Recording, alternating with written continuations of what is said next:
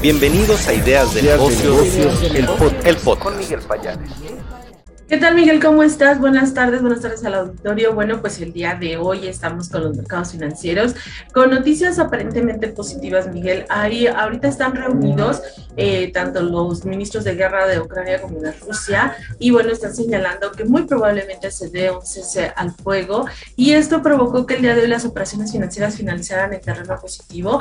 Digo, es, es algo que, que, que estaríamos esperando que se, que se resolviera. Los inversionistas quedaron muy pendientes de esa situación, pero también Ucrania señaló que bueno que podría estar aceptando algunas de las propuestas por parte de Rusia. Entonces, probablemente este pequeño avance, eh, mañana tengamos un poco más de información. Por lo pronto, hoy las operaciones financieras, pues bueno, eh, lo que vimos es que todos los mercados se fueron a la alza. Eso finalmente este, fue positivo. Eh, te comento, el S&P subió 1.2%, el Dow Jones 0.9% y el Nasdaq 1.84%. Esto, pues bueno, ante esta expectativa por sector los que mejor desempeño tuvieron fueron el automotriz, en donde observamos alzas en las empresas como Ford, como este General Motors arriba del 5 o 6%. También las aerolíneas y las empresas de viaje tuvieron un muy buen desempeño. Como te menciono, pues esto fue algo que, que estuvo siendo tomado favorablemente y aligera un poquito también la incertidumbre que se tenía en el mercado de bonos. Te comento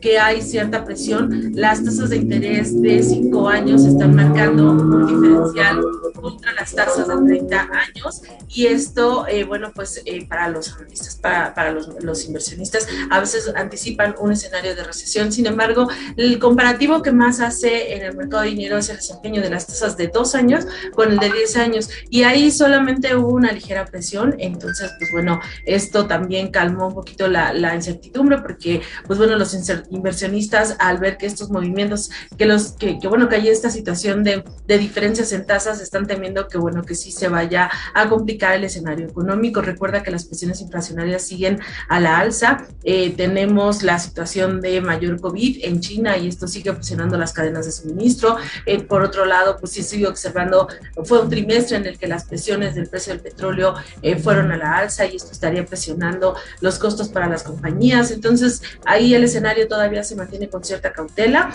Entonces, este, pues bueno, vamos a a ver qué es lo que sucede con este escenario bélico y si le quita presión a, los financieros. Eh, por otro lado, bueno, en las noticias corporativas, que Uber, que es 8% Uber Internacional, eh, que estaría negociando para que los taxistas entraran de San Francisco entraran a su plataforma con esta compañía eh, con respecto a los taxistas que bueno pues que vieron una gran competencia y ahorita sumando a la plataforma de Uber entonces esto hizo que la compañía tuviera un muy buen desempeño en el mercado. En reportes solamente tenemos que eh, M. Micron eh, reportó, este reporte fue positivo. Y bueno, para el caso del mercado, los mercados nacionales, la bolsa mexicana de hoy subió 0.7% y el FTSE de Viva también subió 0.7%, muy contagiados del entorno internacional, como te digo, pues bueno, que se esté viendo un escenario donde pudiera ya existir una solución al tema bélico,